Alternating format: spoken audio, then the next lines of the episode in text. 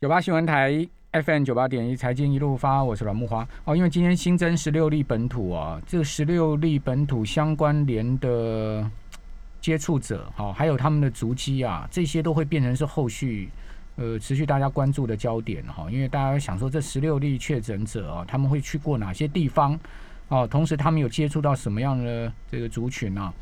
那现在疫调会变得很困难，因为现在这个本土的疫情越来越多了哈。那你这个。疫调要做起来就变得越来越复杂，越来越困难了。如果说持续的这个暴增确诊人数的话，那这个在做疫调哈，恐怕也没有什么太大意义了了哦。因为这样子的增加的数字啊，实在你你调查都调查不完了了哦。所以那再加上第一线的这个防疫人员的这个工作量会大增啊哦。所以呃，现在目前我我认识的一些医护同仁，他们都很担心第一线哦，这个整个防疫啊，他们。这个承受不了的这个呃整个疫情的冲击啊，所以这个后续很多复杂的状况哈，有待观察，以及大家必须要提高警戒。那此外呢，我们刚刚讲说，如果进入到所谓的第三级，因为今天陈时中在立法院接受立委答询的时候，他脱口而出说，现在目前的疫情非常严峻嘛，好，他讲了两次严峻严峻，哦，那表情也非常的严肃了哈，呃，虽然。虽然说现在目前整个状况是还没有进入到第三级，但是他已经在立法院漏了口风了，说了非常有可能会进入到第三级，但今天没有宣布。那第三级是什么呢？就立刻要停止室内五人以上、室外十人以上的聚会。好，也就是说第三级的这个防疫的规定，哈，是要停止室内五人以上、室外十人以上的聚会。好，那如果进入到第四级的话，就是停止所有的聚会跟活动，而且非必要不得外出了，哈。这个是呃，这个所谓的疫情警戒标准跟应事项啊，上面所规定的。那今天新北市啊，已经宣布了 KTV 啊这些八大行业、图书馆、运动中心即日起全面关闭哈。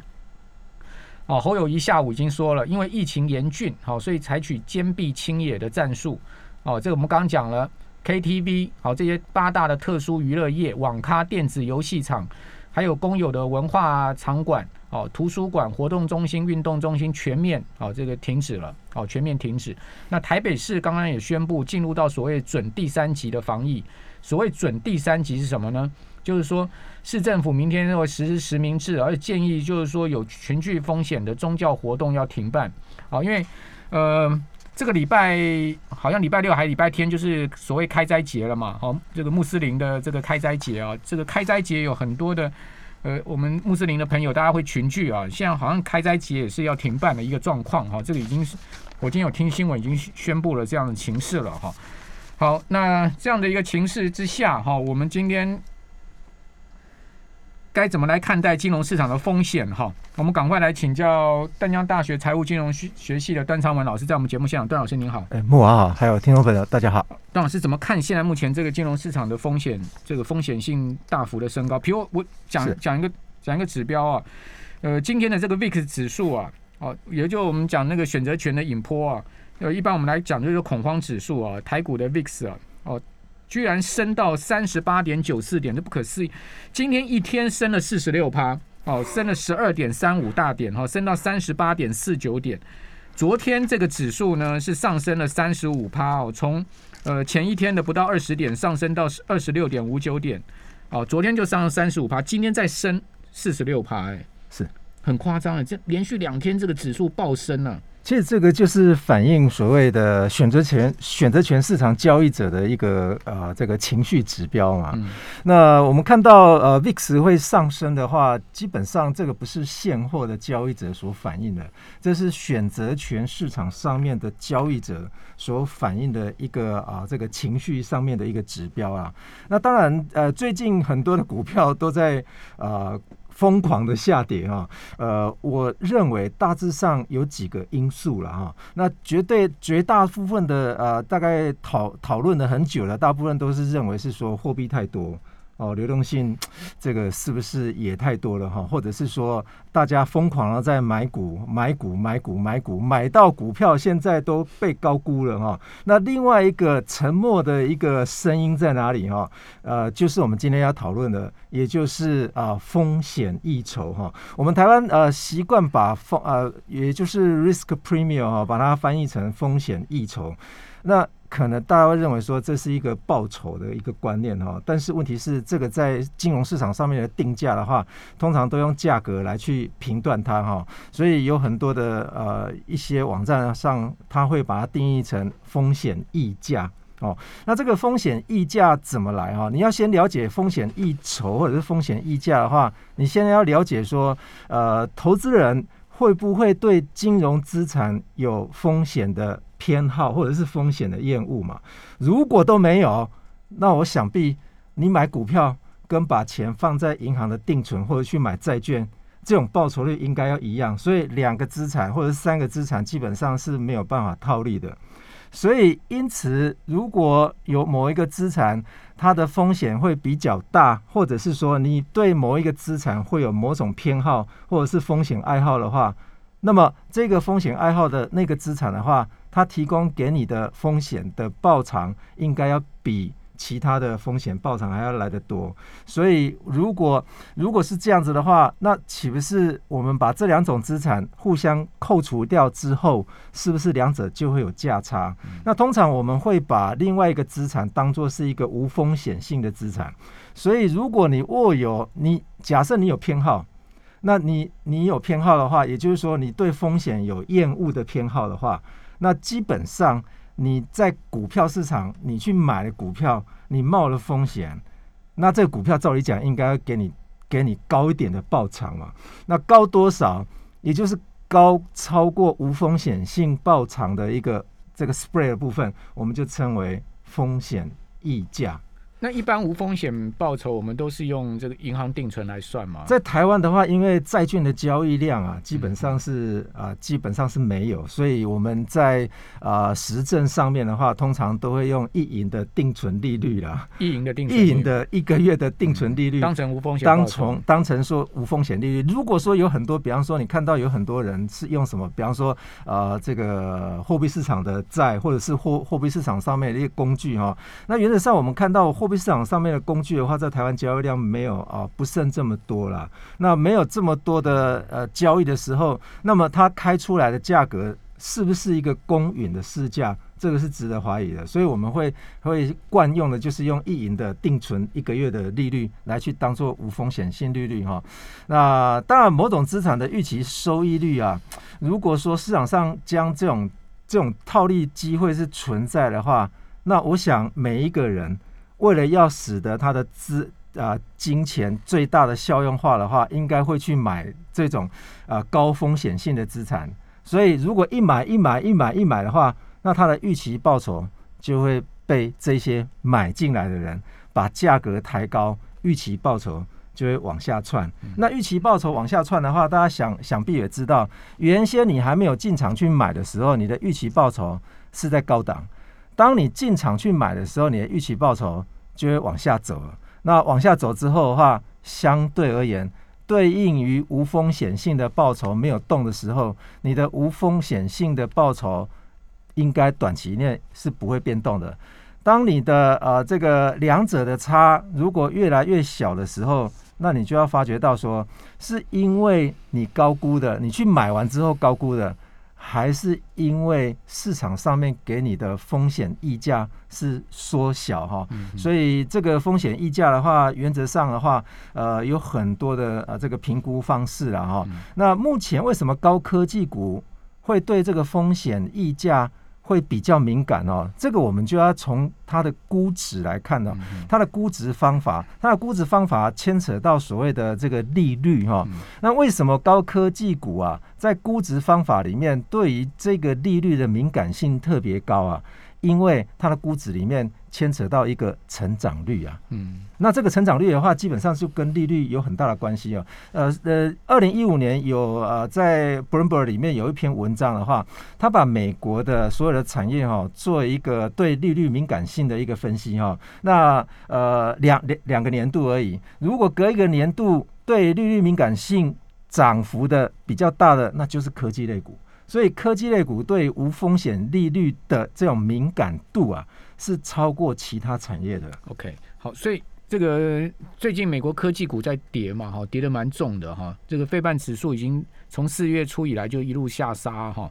虽然说在美股的周二哈，就是这个今天清晨收盘呢，哦，它是拉了一个很明显的红 K 棒哈，纳指跟费半都拉了一个很明显的红 K 棒，哦，但基本上还是在季线附近挣扎了哈。那今天晚上的这个美国股市的走势也非常的关键哈。好，那等会请这个段老师来告诉我们一下，就是为什么最近美国科技股这么弱势？哦，这个可能就跟我们刚刚讲的这个风险溢酬哦，跟他们成长性是有关系的哈。好，那。现在跟各位报告一下最及时的行情哦。今天下午三点钟开盘的台子旗啊，哦，曾经一度涨到一万五千八百二十八点，当时涨了一百三十一点。不过现在目前呢，急杀下来哦，已经杀下来八十点了，来到一万五千六百一十八点。哦，刚刚一度杀到一万五千六百零一点，也就是说，等于说一百三十多点的涨点呢，全部回吐不够，还要再多跌九十多点哦。所以现在目前的波动已经达到了两百多点。哦，所以要特别提醒大家哦，哦，在这样的这个 VIX 大幅的上升，我刚刚也跟各位报告了，这个 VIX 指标已经上升到快四十点了。这是四十点是一个非常非常告诉你非常高风险的一个点点位哈。那虽然美国的 VIX 还没有上升到这么高，美国 VIX 我刚查了一下，大概二十多点出头哦，但是台股的 VIX 已经上升到四十点，这个四十点是非常罕见哦，上升到这么高，大概去年三月以来没有上升到过这么高了。对，显示现在波动。提醒大家，期权商品要特别注意波动风险哦！其实这有有点像呃，这个羊群效应啊。大家如果某一个群聚效果，如果说开始呃，对这这啊这个群聚的一个股票有恐慌性的卖压的话，大家听到这个消息的话，大家都会怕。哎，所以呃，当然反映到我们这个今天讲的这个风险溢酬来看的话哈，如果在恐慌增加的时候，通常风险溢酬会加大。那如果如果在经济啊经济状况基本面非常好的时候，那这一种啊这个风险溢酬只会慢慢的被压缩哈，所以呃当然我们不见得说一定要看说这个呃 risk premium 哈是要扩大或者是啊缩小哈，当然如果说它不动的时候它不动哦，也就是说它的风险溢酬若不动，代表说股票的报酬率跟无风险性报酬到底。是全部都往右边走，一起往右边走，还是一起往左边走？这个有很大的因素。好，我们这边先休息一下，等下回到节目现场。九八新闻台 FM 九八点一财经一路发，我是阮木华。哦，我在我的新书啊《钱要投资》这本书里面哈，呃，在第七十九页开始的第四章啊，呃，标题叫做“小心二零二一年股市泡沫化”。我不是先知啦，我也没有说要诅咒台股的味道哈，也没有这样的意思啊，呃。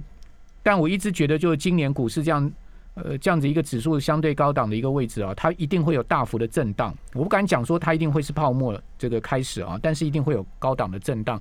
哦，在在我我我用了一整张的这个章篇章啊去写哦这件事情。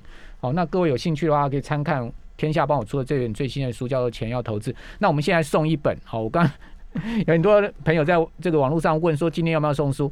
我们会连送这个一个月哈。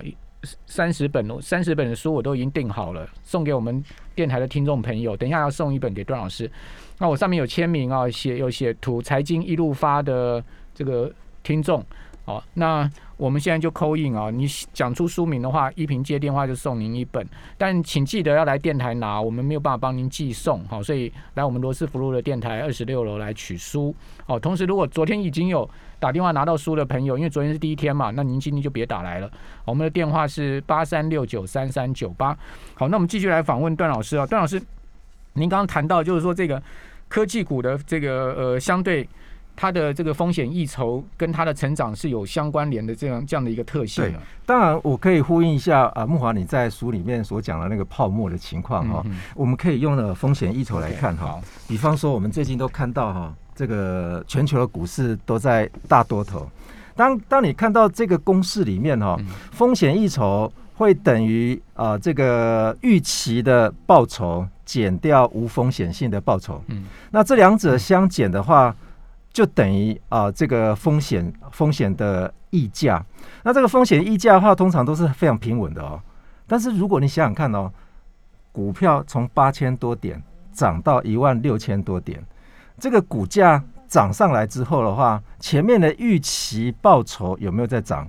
没有。如果没有的话，如果整个风险溢酬是非常平稳的。大家看到这个公式的话，哈，这个整个风险溢酬是非常平稳的。在全球来看的话，大致上都是非常平稳的，因为因为这是两个资产去相对应的报酬率。如果非常平稳的在走，今天股票已经涨了两倍，竟然风险溢酬没有扩大，什么因素？要么就是无风险性报酬。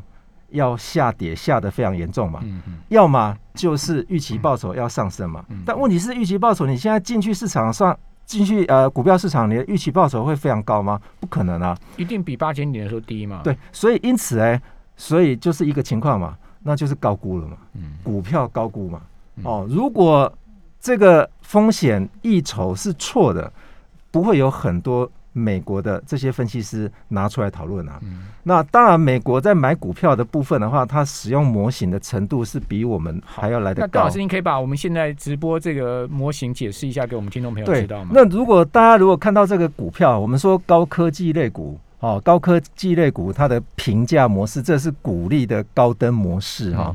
那当然有很多呃人可能呃这个学过财务管理，可能看到这个这个公式可能不大一致哈。那这个公式的话是已经经过高登去修正过后的，也就是说我们看到这个公式的话哈，那个那个分母的地方有一个 G 哈，那个 G 是鼓励的成长率。有没有看到联发科最近？加强在鼓励的部分有啊，它还加发十六块，所以你看那个呃股价要提升，我有分母下降。嗯，分母下降里面有一个负值是叫做股利的成长率。嗯，只要股利的成长率上升，整个股价就绝对会提升。嗯嗯，哦，那要么就是那个利率要下跌。嗯，那那个利率的话，基本上有很多的网站是写错了哈。那个高登模式啊，上面的利率啊是。必要报酬，而不是无风险性报酬。OK，所谓的必要报酬是已经扣掉无风险性报酬之后，也就是我们今天所讲的，嗯，哦，风险溢价要减掉减掉运营的定存就对了。对对对对，运营定存贷不到一趴嘛。对，没没错没错。所以因此，如果说你要去换算这一档个股的必要报酬率，你可以用下一期，也就是接续的十二个月这一档个股。到底股利会发多少？第一万除上目前的股股价，再加上那个股利的成长率了哈。那当然，我们今天的主题是在 ERP 哦，E 是 equity，也就是股权。risk premium 哈，那这个 ERP 的部分就是股票的预期报酬率减掉无风险性报酬啊。简单来说，有很多人想要去评估这个 ERP，但是这个 ERP 是一个是一个想想象的空间的哈。那当然有很多人认为说，股票预期报酬应该是所谓的本益比的导数。嗯嗯。那本益比的导数就是 EPS 除上股价，就等于说你今年出了多少钱，到底这家公司帮你赚了多少的利润回来的报酬率嘛。再减掉无风险性报酬哈，好，那我们想想看哦，如果今天这个 ERP 在全球的股票市场上面应该都非常平稳，比较不会扩大或者是缩小，嗯嗯，但是如果我们看哦，几年前了哈，我们的股票市场如果还是五趴，嗯，现在还是五趴，但问题是股价指数从八千点涨到一万六千点了嘞，你那个预期报酬照理讲应该会下降非常多吧，嗯嗯，所以就是。股票高估了嘛？嗯嗯，所以股票高估，你那个价格被抬高，抬得非常高了。好，我报我报一下哈，台股哈，十年前哈，我算我算的这个 ERP 哈，十年前的 ERP，二零一零年三月份哈，那时候大大盘的 PE ratio 是十五点一二，嗯嗯，十五点一二的导数的话，那就是六点六一三八 percent 嘛。减掉易银当时的一个月的机动利率是百分之零点五八，所以当时的 ERP 是六点零三左右哦。六二零一零年哦，那今年的三月份，因为我资料只拿到三月份哦，今年的三月份的 ERP 是四点二，所以很明显的在缩小，很明显在缩小的话，今年三月份四点二，今年的导数是多少？今年的导，今年今年的本益比是二十一点六六嘛。二十一点六六的导数就是等于百分之四点六一六八左右了哈，再减掉一银，一银现在的一个月的定存利率降没很多啦，大概只有降百降百分之百分之一啊，降无可降啊。对啊，现在是百分之零点三五了，所以减减下来结果是四点二六六八哦。所以我们相对于十一年前来看的话，十一年前台湾的这个 ERP 的话是六六六点零三，现在的话是四点二六六，明显是缩小的。嗯明显缩小，告诉我们两件事情嘛。简单来说，那就是我们的基本面非常好啊，嗯也就是经济面非常好了。嗯哦，经济面非常好，大家都不是很恐慌啊。嗯所以有很多，比方说刚刚刚木华讲的那个恐慌指数的话，基本上我会把它定定义为说，哎，那个是选择权市场的恐慌指数。嗯嗯嗯嗯所以因此我们看这个看这个公式的话，我们可以非常了解第二件事情，嗯也就是股票高估了啦，因为一那个公式上面的股那段老师，您觉得台股 ERP 要多少才是比较合理进场的点位呢？一般来说的 ERP 哈是大概是要回到以前的那个水准啊，嗯大概是六 percent 左右啦。六啊，六六 percent，对。六 percent 要要要差五十趴哎，对啊，对啊，没五十趴，没错啊，所以所以所以那那那要修正多少啊？所以要怎么修正呢？要修正投资人的风险偏好程度，嗯这个是比较快的。那如果要去修正，比方说我们刚刚给的公式，比方说 P 分之一啊，那个本呃那个每股盈余的话，那你要怎么修？哎，那就是公司要赚大钱呐、嗯赚的比以前还要更多嘛。嗯，那要不然就是要学费德啊，把无风险利率调到负的吧，可是对啊台湾也有降 降下去也不多啦，没有错啊。也也不到一趴，能降也有限啊。所以现在就是说，如果说投资人的风险偏好你没有去修正的话，你还在偏好那一些这个就是导致的偏好的观念的话，那恐怕股票啊这个高估的情况还是会继续啊。好，提供给听众朋友参考，非常谢谢段老师谢。谢。